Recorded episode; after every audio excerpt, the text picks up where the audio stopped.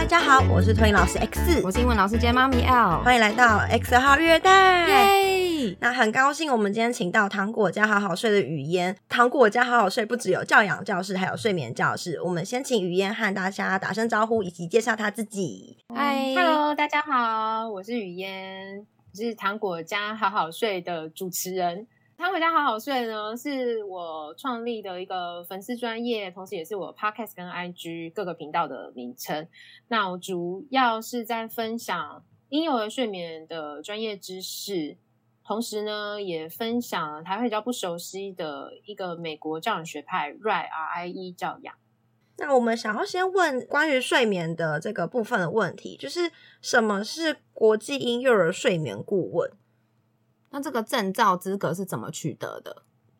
嗯，这个证照啊，就是我是受训于纽西兰的 Baby Sleep Training 这一个机构。那它的机构的训练方式是，我们会线上上课，时间是半年左右，然后再加上实习。那在这完成了课程跟实习之后呢，才可以拿到这个婴幼儿睡眠顾问的证照。那上课的内容都是以理解婴幼儿五岁以下的婴幼儿，他们睡眠上所有的睡眠需求啊，然后生理上所需要的一些睡眠的状况，那跟他们睡眠机制是怎么产生的，这些很基本的生理科学的知识。那你刚刚讲到实习，就是你们因为你们是线上课程，那你们要怎么完成这个实习的课啊？嗯，我们实习的话，就是真的找。实习客户哦，嗯，因为就是要针对新生儿，然后不同阶段月龄的幼儿跟婴儿，然后做一对一的服务实习，然后实习完之后，把这一个个案写成报告，跟老师讨论说你中间做了什么啊，然后怎么协助他们睡好啊，有没有遇到什么困难啊？你提供什么方式解决啊？然后把这个一个一个个案写完，然后他每一个。不同的阶段都会有要求不同的个案数量，然后完成之后一个一个写完报告才可以。哦，所以不是针对一个个案哦，所以要找好几个。不行啊，因为我们是五岁以下的婴幼儿睡眠顾问嘛，有很多个阶段要完成。阶段新生儿就是一个完整不同的阶段，然后三到六个月是一个阶段啊，六到九个月一个阶段啊，就是会分阶段，然后去切不同的阶段，它会有要求不同的数量。嗯，客户的话，实习客户要自己找。那如果真的找不到的话，可以跟你的老师求救。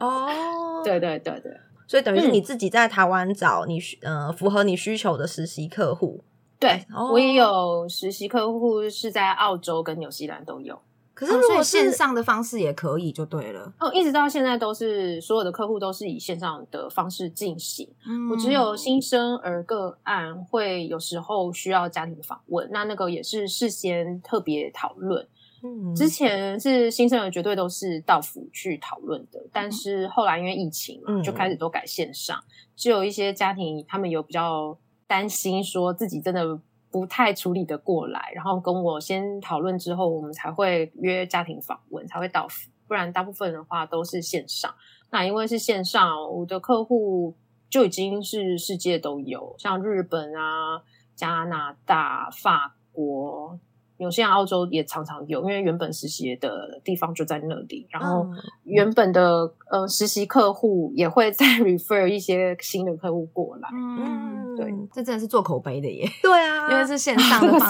式，对啊，好厉害哦。嗯，那如果说这样子就是你刚刚说客户有不同国家的嘛，那语言上呢，就是全部都用英文的方式沟通吗？我只会英文、跟台语、跟华语，我没有办法在第三个语言了，所以大部分都是用这三个语言才可以。像之前香港客户，就是他必须要能够会英文或会华语才有办法合作。有一个他是讲话，我就没办法，我就很诚实说我没有办法，因为除了我会，我当然会出一些书面资料让他们详细阅读，但是合作中间都会蛮多视讯啊、通话啊，那他问我问题，及时性的能够理解。那语言不通真的有点太难，嗯，所以后来那一个我就有转借给香港的同学，嗯推荐给他。对啊，因为爸妈在这个事情中占很重要的角色，嗯所以如果爸妈不能是首要解决那些问题的人的话，就这个睡眠问题很难去改善，对不对？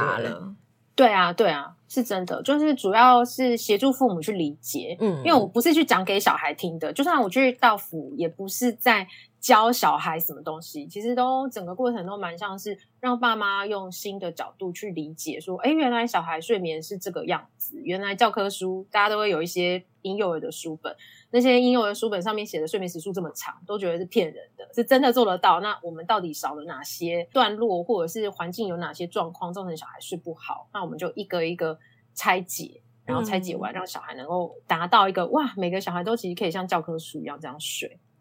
睡。所以这样子在过程中，就是比如说视讯，会让你看着大人怎么去陪小孩睡觉吗？这是怎么操作上会观察，然后再去点出可能哪边哪个环节需要做调整，是这样子的运行方式吗？嗯，类似。我一定首要先看睡眠环境，我会请他们带我视讯导览一下他们家小孩睡觉在哪里睡，然后看到他的床，床里面有什么东西，因为里面上床是不应该有东西，他小孩就是应该睡在一个清空的婴儿床才是安全的。嗯，那如果安全有疑虑的话，我就是不合作了，因为大家可能会误会说婴儿窒息的可能是因为他的口鼻被什么东西盖住，嗯，但实际上真的急诊室遇到的紧急状况。都不是直接被盖住的小孩，反而是他睡眠环境的空气不够流通。怎么说叫空气不流通呢？婴儿床不都是一根一根杆子吗？对，爸妈怕小孩撞到会痛、会哭、会不好睡，围很多东西围起来。那围起来其实就挡住那个空气流通。那其实小孩都是角落生物。宝宝都很喜欢睡在角落的地方，嗯，这也是很多家长更喜欢把小孩围起来的原因，因为他就觉得，哎，他喜欢角落，我就创造很多角落给他，所以就把它堵起来。但堵起来那个时候，他那个堵起来的那个空间，假装说现在这边就是他的婴儿床围，床围就这样挡住，然后他刚好有时候小孩就会侧头嘛，刚好就是面向你的床围挡的地方，那这个小小的空间里面会有他自己正常呼吸吐出来的二氧化碳。嗯，二氧化碳就会在这边浓度不断的升高，然后它又因为太小，它的呼吸器官还没有完全发展完成，跟它的动作，宝宝他们的神经回路跟他们的动作反应时间是比成人跟小孩来的慢很多拍，所以他感觉到自己呼吸不够多氧气的时候，他不会立刻知道说，哎，我转个头，上面有无限好的空气，或者在侧另外一边，这边有很多空气可以吸，他可能就卡在这边，然后就缺氧。嗯，所以我们很反对用床尾啊，甚至床中床啊，这种都可以造成一个小小的幽闭空间，让二氧化碳浓度升高。那这个我都会在第一次试训确认他们家的环境是确实安全的，然后同时讲解这个道理，才不要家长是只是先做样子给我看，然后挂完电话就又把它围起来。所以试训会先沟通的，就是第一个就是最重要的安全问题。然后第二个就是看月龄，如果是新生儿的话，因为新生儿没有办法自己入睡，三个月内的宝宝都需要我们协助他们入睡。那如果是新生儿的话，这一通电话的协助就是教家长如何正确的协助小孩入睡，而且是从头到尾都是睡在婴儿床里面。哦，那如果是三个月以上的，我们就没有再协助入睡。因为没有协助入睡的话，就不用教导任何手法。我们就是讨论，我们接下来会依照家长的选择，他希望是怎么样跟孩子互动的方式，然后跟他对于让孩子自己睡觉，他有什么的担心，一个一个做问题的讨论，然后告诉他，因为他们家的一些想法，所以我建议他用这些方式。那他听完这些方式，他有什么担心，有什么疑虑，我们就一次讨论完。嗯，现在才知道原来这个影响的那个安全性的问题可以是很大的耶。我觉得那个缺氧窒息这件事情，真的大家都停留在说不要东西盖到小孩就好了。对，然后就我们也是一片爱，所以帮他用围栏，怕他撞到会痛。那我都不会假装撞到不痛，我也都会承认这件事情真的会发生。然后也的确有的小孩撞到围栏痛就哭了就醒来，这些通通都是正常会发生的事情。那孩子会学习一个经验，就是哎，这撞到会痛，痛会不舒服，那我不要撞了。所以婴儿床最后可以跟孩子和平相处，这是是经过学习。你越是帮他感觉撞的不痛，他就是没事就去撞，因为真的就不痛嘛。嗯。但是他撞几次发现这真的不是很舒服，他就会小心。小心是一种经验练习后得到的学习能力。对，这也是哎，有时候小朋友是可能会做一些很调皮捣蛋的事，可是因为我们可能就是因为怕他做这件事情会受伤。所以我们就会帮他做好很多防护。我们已经先预知这件事情受伤会危险，所以我们就会避免。我们想要避免，可是其实小孩的角度来说，应该是要在这个过程中去学习。对，可是大人受不了，就会一直去不小心就做太多。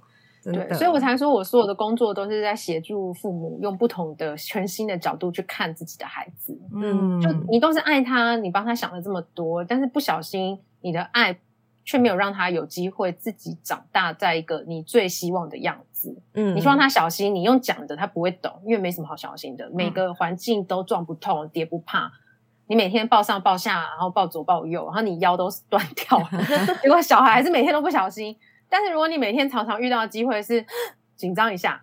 然后小孩得到了那个经验的教训，因为一个小孩能够爬的高度有限，所以他跌倒的程度也都在他年纪刚刚好可以承受的那个高度跟大小。对。但是如果你是把他抱到一个很高的地方，他摔下来一定超过他年纪可以承受的，因为那不是他上得去的地方。嗯。所以反而不抱小孩上上下下，让他自己来，他上得去，他下不来，摔到的那个瞬间，他就知道。哦，原来这个真的蛮痛的。嗯，以后他就知道有高度要小心，这都都是经验值，对，经验累积的，对。嗯，人生就很多失败的经验，才能变成一个很成功的人。所以说，如果玩线上游戏，就是新生儿就是在新手村长大，你要让他去碰撞、去打怪，他才能到下一个村庄。对啊，没打怪怎么练功？真的，对 对啊。那刚刚有讲到说零到三个月就是会有那个交陪睡的部分嘛？那我觉得一定很多新手爸妈新有新生儿的一定都会遇到这个问题，因为就连我们自己，就是我们有一个表弟，他也是宝宝才出生，可能现在两个月了吧。嗯，上次来送蜜月满月蛋糕的时候，就是有讲说怎么晚上睡觉都一直哭什么什么的，然后我就跟他说这很正常。可是就是当然我没有办法像语言这样可以说出比较多道理，我只能用我的经验，就是嗯这很正常，因为我两两个月内也是都没睡好。对，所以我觉得一定很多新手爸妈会有这种问题，所以我们就是针对这个零到三个月这个阶段啊，就是语言会怎么样去建议家长，怎么样去陪伴小朋友睡觉这件事情。就是我刚刚说的，零到三个月他要自己入睡很难，那所以每次睡觉都是你协助他，没有什么不对的。你先有这一个认命的无奈感，你再去协助他，你比较不会觉得说天哪，那个谁谁谁家的宝宝都已经自己睡了，我们家还在这样，他什么时候赶快学？然后你就想着是不是要赶快训练他学会什么事情？但是他没有那个能力去学这件事情。就像你不会要求三个月的小孩就说你快走起来，嗯，因为你知道他肌肉能力还没到嘛，所以他不走的时候你也不会觉得怎么样。但是你如果误会他，觉得他现在三个月内他应该可以自己睡着，那你对他的期待就会太高，所以这个要先放下，就是三个月内你协助他入睡很正常。对。然后第二个新生儿一定会遇到的就是你说夜晚哭闹那个的在前面一点点，就他没有办法睡在婴儿床上。嗯，对啊，因为有时候你拍他哄他，好不容易睡着了，放下去，好像床是有什么刺猬吗？还是 有什么可怕之类的？秒哭，想说到底是发生什么事？这样子，这个呢，就是大家都会开始刷一片，就是爆好爆满啊，没有安全感啊，但是都是误会啊，原来是误会。就是我我是很认真去学安全依附关系，而且我认真的方向是安全依附关系是一脉相承的。从 John Bobby 开始讲这一个，然后下一个讲的是 Mary Answorth 这个学者，那他跟 John Bobby 还有认识。然后 Mary Answorth 在下一个呢是他的学生是 Mary Mann，那 Mary Answorth 就是创立。那个陌生情境测试的创立人，他想出这个，在他开车的时候想到这个实验。那他的学生 Mary Man 是发现，其实小孩的安全依附关系不止三类，还有第四类就是混乱型，所以他提出一个混乱型的这个学者。那 Mary Man 现在本人还活着，在 Berkeley。嗯，那他的学生是我去学的老师。那他们现在。教安全依附关系有一个新的系统，叫做成人安全依附关系。他用一个访谈的方式，然后 Mary May 有一本这么厚的说明书，告诉你哪样的状况是安全关系，哪样是不安全关系，他怎么样评比，怎么样累积出来，确认一个人的安全依附关系状态是什么。那我是去学这个评分系统，然后学习如何成为一个评分员的课程。然后我们课程结束的时候，还有跟 Mary Man Hello Hello，我们就是都在试训，还可以跟他，我们全部同学都兴奋到不行。哇，等于就是这个创办的像是始祖的概念呢。对啊，对啊，就是我觉得要学，就是学真正他到底讲什么，跟他怎么评断的。所以，我们真的就是拿那个使用手册出来，然后有时候你会觉得说，哎，这个状况是什么？你有一些先入为主对于人类的想法、心理学的一些想法，因为我们同学们都是家庭关系啊、心理学关系啊，然后儿童心理学啊，都是这些专业。嗯，然后大家就会对于某些状态有一些自己的一些评断。然后我们还会有点争执，跟老师有点争执，然后老师就会很平淡说：“让我们来翻开第几页看一下 Mary 妹子的书。”然后大家就会在愤怒之下，就只能交给手册决定。对，是一个蛮跟你原则上的直觉不太一样的。我觉得学起来很值得啦。就对于我陪着很多家庭看到小孩的状况，我可以蛮确切的跟他们说，这真的跟安全感没关系。嗯，那我解释一下那个婴儿的那个状况为什么跟安全感没关系。婴儿的状况其实跟人就是一样，我们住在这种安全的社会状态，大概就是这两百年。我们不管，先不管那些有战乱的国家，就是以我们这种正常的安居乐业的国家来说，大概工商业发展成这个状况就是两百年。但是人类存在已经好久了，所以我们的基因能够活下来的基因是记得那一些需要狩猎、需要住在部落、需要住在山洞的这一些生存机制的基因。那这个基因呢，就会告诉你说，睡觉的时候是不是最无助跟最危险的时候？嗯嗯。所以睡觉的时候，只要是人都有一个机制叫做确定，确定自己的环境是安全的。嗯。所以你睡觉不会一觉到天亮都没有醒，你可能会醒个十秒钟看一下，然后又睡着。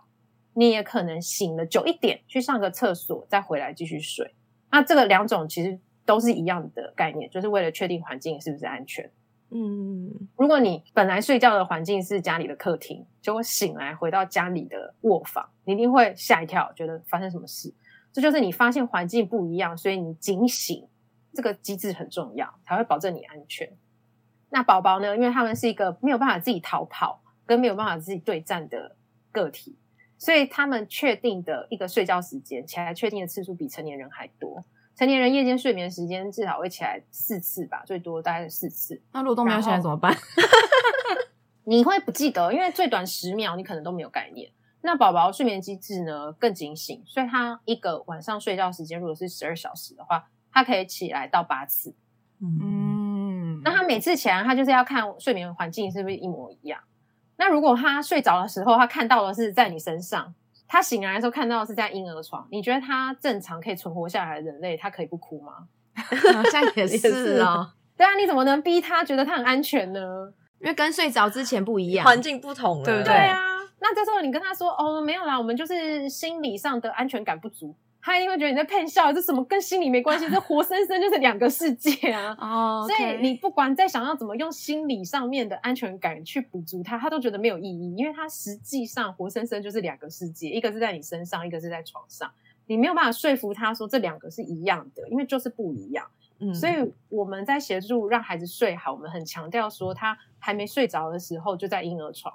他睡着也还在婴儿床。他从头到尾都在婴儿床，他中间醒来 check 的时候，他没有改变，他就不需要去感觉那个我现在很危险，我得要哭一下叫人带我走。哦，原来是这样，因为婴儿床没有错，婴儿床什么到尾都没有 错，小孩背也没有刺。但因为你想想看，他如果不会哭的话，这个基因应该被淘汰了。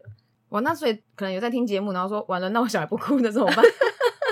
非常难，非常几率很小，最多就是蒙几次没哭。他一定有几次哭，几次没哭，有可能会有这样子的不同，但是绝对不可能你每次都没有遇到哭的。嗯，那为什么有的是我根本都还不用放下来他就哭了？我正在做放下来的动作就哭了。你想想看哦，正常的人如果发现每次醒来都换环境了，那他是不是觉得我不能只醒来八次，我可能要醒来十次、十二次？要更有警觉性，才会一直在安全的环境。对，嗯，所以你的小孩每次醒来都发现会换，他一定会更认真醒来。这就是为什么他越睡越短，越来越难照顾因为他每次都觉得又换了，赶快再醒来一下。啊，我还以为是他有感受到，就是可能空间的晃动。对，我们在抱他的时候，晃动也是有可能。对，因为但是最重要的问题是这个环境是不一样。嗯，所以他有感知到，说我曾经有这样子醒来是在不同的地方的这个经验，所以他特别的警觉性又在提高。所以小孩越来越难睡，其实是爸妈是爸妈害的。对，那 那这样子，呃，我好奇问说，就是小孩睡着前是谁抱这件事情，对他那个睡眠有没有影响？不会，大部分都觉得妈妈比较直觉去顾小孩，这个其实就是实习时数的时间差距啦。每个人都是这样子，你们两个相处的时间越久，你越知道彼此之间的毛在哪里，要怎么顺，这个人才会舒服。嗯，对那爸爸跟妈妈的差距就是看谁跟小孩相处的时间比较多，谁就知道这个小孩怎么顺会比较顺。哦那小孩也知道这个人跟我相处的最久，他最知道我怎么顺，所以我也比较想要跟这个人让他顺我很快。嗯，但是每个人都可以有自己不同的个别关系，就小孩跟爸爸的关系，小孩跟妈妈的关系，小孩跟外公的关系，跟外婆的关系都是独立的。当然，小孩一定会最首选就是最熟我的人，那大概就是看谁实习时数多嘛。如果是妈妈，就会是妈妈首选；但如果同样的时间给爸爸顾小孩的话，小孩也会变成首选爸爸。嗯嗯嗯嗯因为之前可能就会有一种说法，说可能小孩就会比较黏妈妈，原因是因为从胎儿的时候就是在妈妈身体里啊，什么都听到妈妈的心跳啊什么的，所以很多人理所当然就会变成说，好像全部的责任都在妈妈身上。并不是这样，真的对并不是这样子。而且在我协助的家庭里面，我都非常鼓励爸爸来做这个主动调整的角色。嗯，反而是因为爸爸打破了原本那个顺毛的关系。嗯因为我大部分的客户通常也就是比较是妈妈为主的家庭，那妈妈跟小孩已经有那个很固定的模式，宝宝也知道说我妈妈就是抱我睡的那个人，或者奶我睡的那个人。那今天我们要调整这个状况，改变，那改变人最快嘛。现在睡觉都有爸爸来，就重新建立睡觉这件事情。嗯然后小孩反而就会因为，哎，那这个人要奶没奶的，那是不是好像就没什么意义跟他讨奶了？他们很知道啊，这个人就是没奶啊，从小到大都知道这个人没奶，对，那不如也就不要跟他要奶。但是因为要不到，没有他没有奶，我也很烦躁，所以我会生气，我会哭。那但我就哭我一个没有奶这件事情就结束了。嗯，所以哭的时间跟跟妈妈在一起不一样，然后还是妈妈来协助，就说啊，我现在不奶睡你了，然后妈妈就抱着他，然后小孩既要哭说哈，我现在没有奶，然后还要哭说你本来可以给我，你现在为什么变心了？我要两件事，所以爸爸主导的改变，其实对小孩跟对全家来讲就比较容易，就是因为爸爸本身就是换一个不同的样子了。那这个对全家的整个家庭结构也很好，原因是因为以前都好像妈妈最知道小孩要怎么样，结果睡眠这件最大的困扰由爸爸解决，爸爸就成为一个家庭救世主般的角色，重新出现，地位很高的在家里。然后爸爸也会很有信心，知道自己对于孩子的掌握度其实高过于他原本自己以为伴侣的以为，然后整个家庭那种好像都只能依赖妈妈，然后妈妈既开心又太累的不爽，也会得到一些综合。嗯，嗯，听起来就是一个双赢双赢，对。双赢 Win-win win win，真的因为就是很多角色就是都会，就是妈妈的重担就很重，就是负担全部都在妈妈身上，可是就是其实这件事情是可以被扭转的。嗯，很容易，其实真的很容易，就是相信爸爸可以，然后也真的把这个主控权交给爸爸，然后妈妈真的要做到的就是不干涉。嗯，哎、我觉得这个也很重要哎、嗯，我觉得很难不干涉哎、就是因为像我们之前有时候会有那种亲子活动，就是全嗯校跟、然后约爸爸妈妈一起出去玩，然后嗯可能在他们吃饭或者换尿布的过程中，就会看到就是夫夫妻俩互相干涉，嗯，就啊不是这样包啊，你怎么尿布这样包？什么你要睡一下啊，要贴在挤啊，什么你要贴太紧了，贴太松了，之类包这么低，包这么高，就是种种的各种看法不一，这对样。对对，然后那个时候可以很容易的破解，就是一个人出席就好了。我都诚实的跟我的客户这样讲，哎，我就说，如果是爸爸负责这次睡觉时间啊，反正你也没事了，你也不用在家里坐在那边没干嘛，你就出去散步啊，对，因为其实你就真的把这个权利交给他，然后你就彻底消失，嗯然后他自己处理，你也不要看，因为每个人的方法跟标准本来就不一样嘛。嗯，那我就说那是实习时数，假如说他没顺就漏尿了，等一下就是他要换那个尿布跟那个床单的话，他就会自己记得啊。对，但是你念他，他也没有真的学习，他反而觉得你很烦。那你要念，就去散你的步，然后去看你的电影，去约你的姐妹淘。也是啊。对，其实我觉得真的是这样、欸，哎，就是有时候你就是用你的方法去教他做，然后你不开心，他也不开心，可以放宽心，就是邀请他们说，哎、一个人来就好喽，不用什么事情都全家出席。我这样讲好像就是不喜欢家庭生活，但是不是故意不喜欢，而是我常常看到很多太黏在一起，反而冲突很多。嗯那嗯分开之后，发现彼此的能力都增长了，之后再合体，因为你知道他很强嘛，他可以自己一个人带小孩两天都不会，小孩都好好的，然后两个人都好好的。等到你们在合体的时候，因为他很厉害，你也很同意，你就很能更看得下去他做的所有决定，跟完全尊重他。对，那时候在合体比一开始强硬合体还强一百倍的家庭结构。嗯嗯嗯真的，因为你就是我觉得像刚刚讲到那个案例嘛，因为如果妈妈不放心，然后她就又回去干涉，她从来都不知道其实她放手，事情一样可以很好对，他就还是会建立在说啊，一切的事情都还是要我来主导。然后可能就会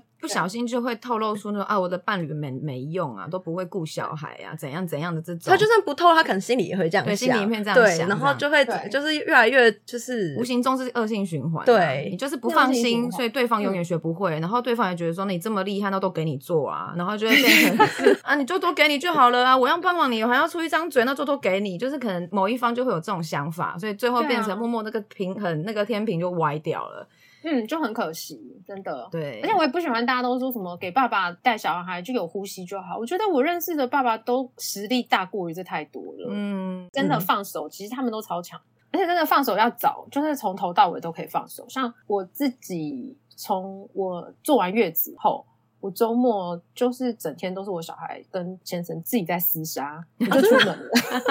即便我是全母奶的妈妈，我都不管我奶有多脏，我就是一出去就是八小时以后再回来。那中间过程你会挤，在在外面找地方挤奶吧，不然你这样怎么受得了？啊？我就管他的，就再痛都没有自由重要，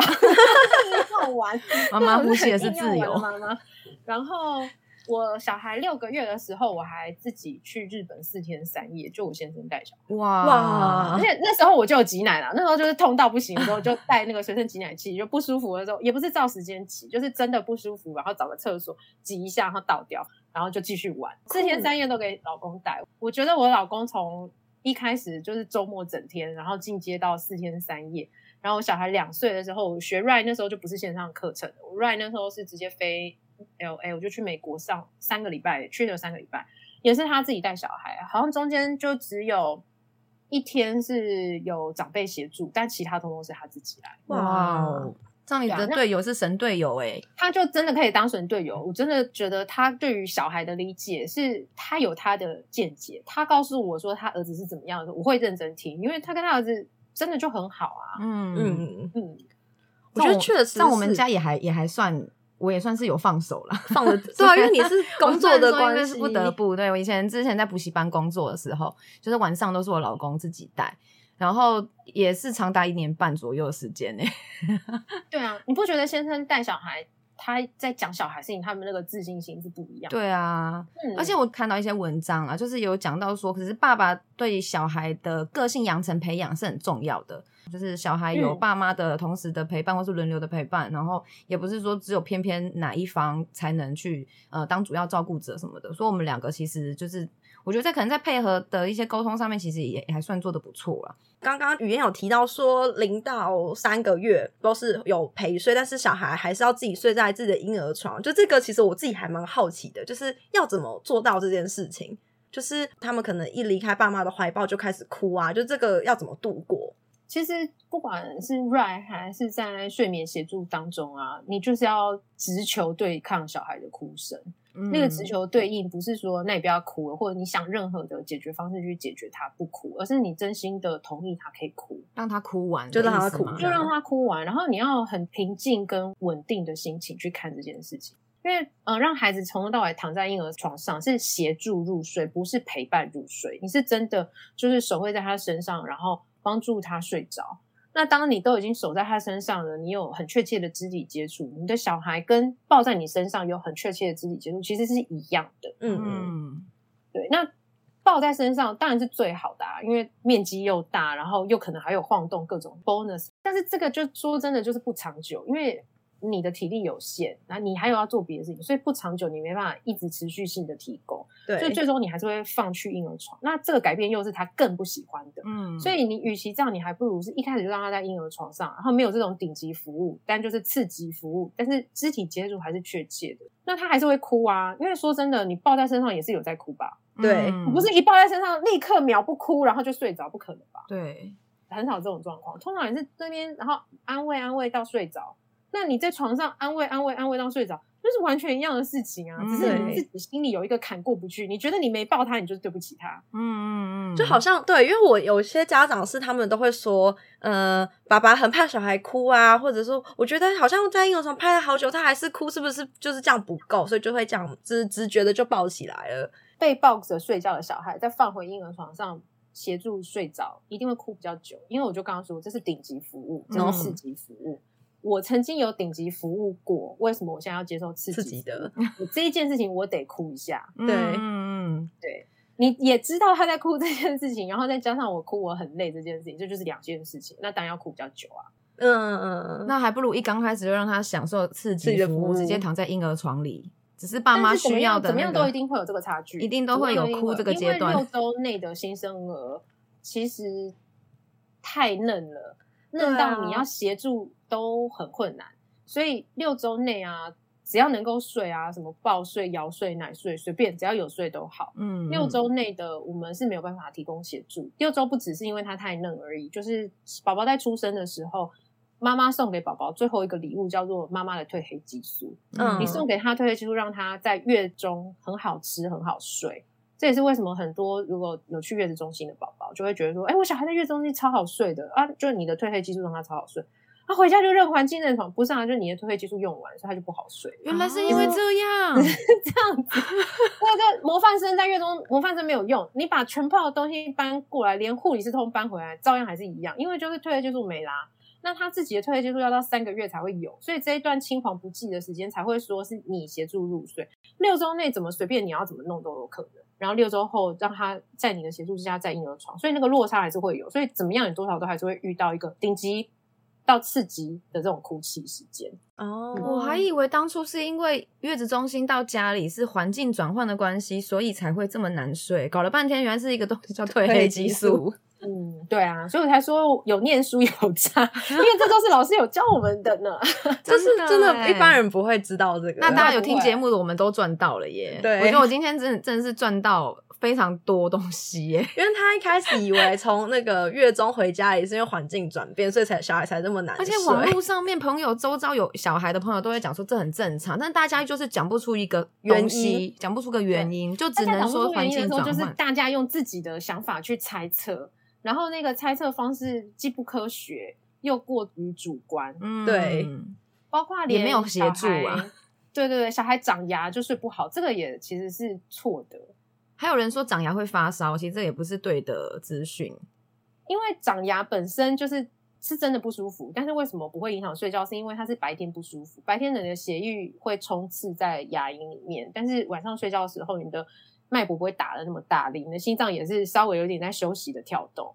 所以你的牙龈其实是不会充血的。那医学期刊他们已经发表好几篇，长牙跟睡眠是完全没关系的。嗯，那你还有这个迷思，就是你刚好没去看那个期刊，但是正常人谁会去看那个期刊、对，啊，所以其实就是要仰赖一些知识型的节目啊，或像语嫣这样子的专家，，对分享就是被强迫要去看那些科学 学术论文的人。然后，如果我们遇到比较专业的家长，就也是会把这些论文分享给他。真的很谢谢于嫣来我们节目上和我们分享这些专业的知识。那我们下一集还会有更多关于睡眠的问题。请大家要记得锁定哦。以上就是我们今天的节目内容，喜欢的话欢迎订阅及分享，也可以到糖果家好好睡听听他的节目。